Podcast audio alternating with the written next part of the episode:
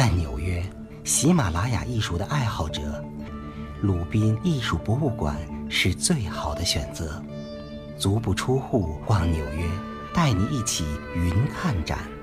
让我们带你走进鲁宾艺术博物馆。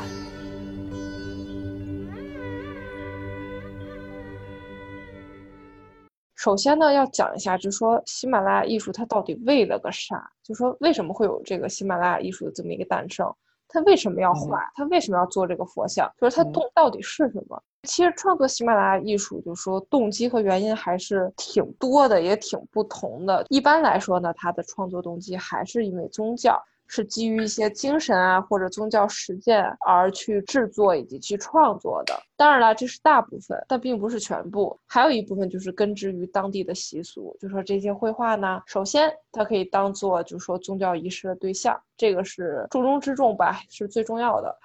其次呢，也可以当做就是说像一个视图版的人物传记一样，可以起到一个记录和传记的这么一个作用。当然啦，也有一些特别有故事性的东西在里面，等等等等。很多宗教，它最开始就是刚诞生的时候，的确都不太提倡说有一种这种图像崇拜或者是偶像崇拜。就像基督教啊，它最开始也没有说把耶稣的像或者是就是很多跟宗教相关的图像画在墙上让大家去看。不管是基督教也好，还是最后的佛教也也好，就是它之所以把很多的这些宗教故事给它形象化，就是给它能够画出来，其实也是受到了很多就是希腊的影响。因为希腊它最典型的就是写实，然后它会把很多的事情记录下来，包括什么，你去那个雅典神庙，你就会看到上面刻画了很多记录了希腊人自己原始宗教信仰的很多符号和艺术形象。所以呢，这些对于神的一种写实化的表现的这样一种传统，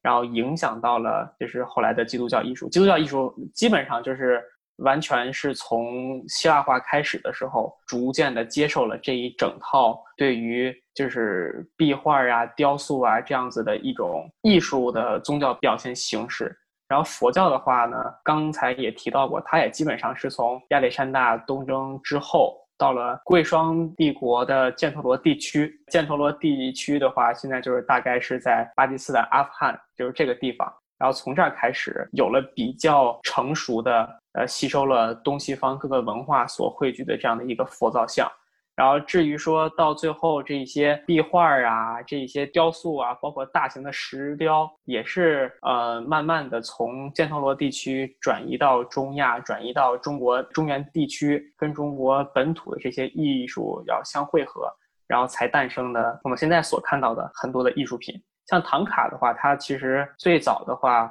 那个如果从艺术上来说的话，它肯定也是受到中国本土的佛造像的这些艺术的影响非常的大。像咱们从东晋的时候，顾恺之他的很多线条的笔法，也能在现在的唐卡中能看得出来。就是现在唐卡，他也学的是，就是他承袭的也是有很多，就是从咱们中国中原地区唐代、宋代的这些线描，比如说像那个描的话，有一种描叫什么铁线描，铁线描的方法，就现在就是唐卡所用的这种描金边、描人物的一种方法。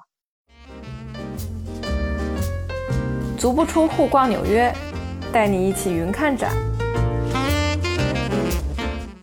啊，其实刚才也说到了嘛，这个。喜马拉雅艺术呢，还更多的是这个特别带有宗教文化特色呢。作品中呢，那基本上都是会涉及到神圣的宗教的性质，特别是对佛教啊、印度教、本教啊和各个族群不同派别、不同的这个群体，他们有自己的这种很传统的方式。大体呢就是这样的。然后其实特别早的时候呢，我之前看过鲁宾美术馆，它的创馆馆长杰夫瓦特，他二零一七年的时候，他在之前在那个就是喜马拉雅文化那个网站上，他写了一篇有关喜马拉雅艺术的四件事情，就是特别简单四句话，就让我放弃了对这个喜马拉雅艺术的深入研究。我就想着是我呢，就是喜欢。我就更多的是从视觉上去享受这个喜马拉雅艺术就可以了，我就不深究了。就什么这四句话就让我放弃了这个呢？是这样的，他说，如果您不了解形状或者是图像的话，那么就无无从探究这个主题；如果不知道主题的话，那么就无从探究一些特定的分组；如果不知道构图的话，那就无从探究样式。说，如果呢您不了解这个法帽和他的护法神，其实他这个法帽和护法神，我解释一下，其实指的就是宗派传承和护法。嗯，对对对，这是前半句话，后半句话呢就是，那么你就无从探究宗教传统。后来我就发现，我天，这四句话真的是所有事情都是相关联的，所以研究喜马拉雅艺术真的是件很不容易的事情吧？就是我就两眼一抹黑，就说我的天呐，我可能 从背景意义上呢，我就不做过多的深究了，让我们更多的从就说我们所能看到的这个喜马拉雅作品上，哎，我们去找一些。我们可以理解、读懂的一些东西，我觉得这个对于我来说是一件十分能够吸引我的事情，也是能让把我真正去带入鲁宾美术馆的这么样的一个契机吧。我们可以分析一下他这四句话，就说他具体都指的是什么，什么形状啊、图像啊、主题啊，就不知所云。所以我们现在可以给大家来解释一下。首先呢，就是说绘画主题，这个喜马拉雅艺术呢，基本上就三个，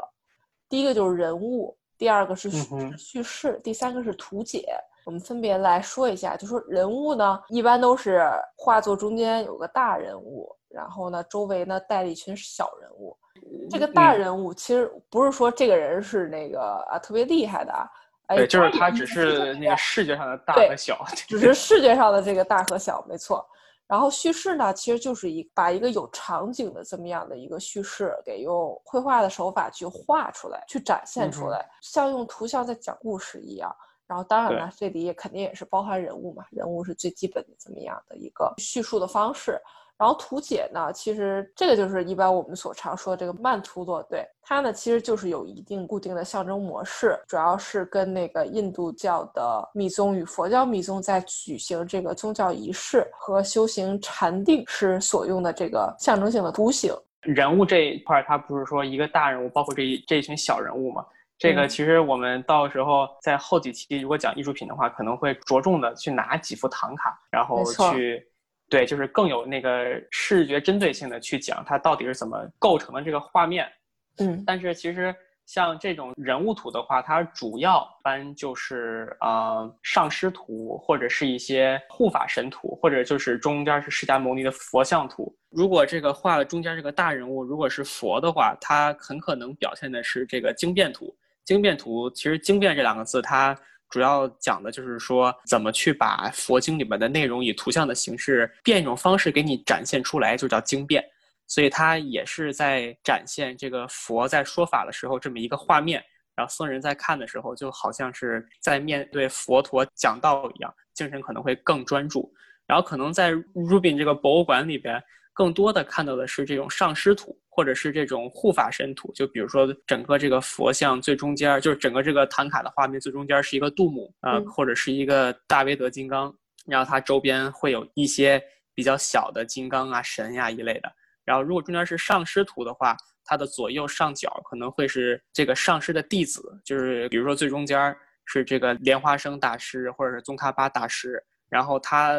上下左右四个角可能分别也会坐着一位他的弟子，或者是跟他同等级的得道的高僧。所以呢，就是大概人物图就是这样的一个画面。然后叙事的话，在佛教里边更多的他会讲的是佛本生，就是佛他自己这一生他经过多少道轮回。呃，其实这个的话，就是在敦煌的壁画里边也会有非常的多。就佛教的叙事画，基本上是佛本身，或者是一些上师、一些高僧，或者是就是记录整个在喜马拉雅地区就是佛教发展时候发生的事情，大概就是这样子。然后图解的话，就以曼陀罗为主。整个那个画面，它其实就是画的是一个坛城。其实坛城它不是完全等于曼陀罗，曼陀罗它其实更应该是一种道场，就是一个做法的一个场。佛教里边讲，只有你在一个特定的场域里边进行修行的话，你才能更好的去有这种通灵的感应吧。所以一般佛教他们在去修行的时候，比如说盖一个寺庙，他们会以这个曼陀罗，就是中间是圆的，外边是方的。这样的一种形式去盖这个寺庙。然后最典型的就是西藏在拉萨东南部的这个寺，就是桑耶寺。桑耶寺就是完全是以这个曼陀罗坛城的方式所建的一个寺庙。这个寺庙其实不跟咱们现在这个，比如说什么那个潭柘寺似的，或者跟雍和宫似的挤进的院儿，然后里边怎么样？这后边是什么大雄宝殿、什么观音殿，它都没有这些东西。它就是一个中间的是一个塔，然后它是一个。圆的一个塔，然后周边是一圈方的那个墙，然后墙的话就是僧人住的地儿，然后讲经说法的地儿，全都在那个外边的那个方的那个房屋里边。所以坛城的话是以曼陀罗的形制为蓝本，然后给它艺术化，就是外向的一种很形象的一种，应该叫艺术符号吧。就是如果是你对着坛城，或者是你对着画有这个曼陀罗的这个唐卡去进行修行的话，其实你才会就是咱们俗话说就是才管用。但是如果用佛教的话来说，就是你要对着这个坛城，对着这个曼陀罗去祈祷、去冥想，然后才能有更好的这种感应。这里是看展记，我是天楚，我在纽约。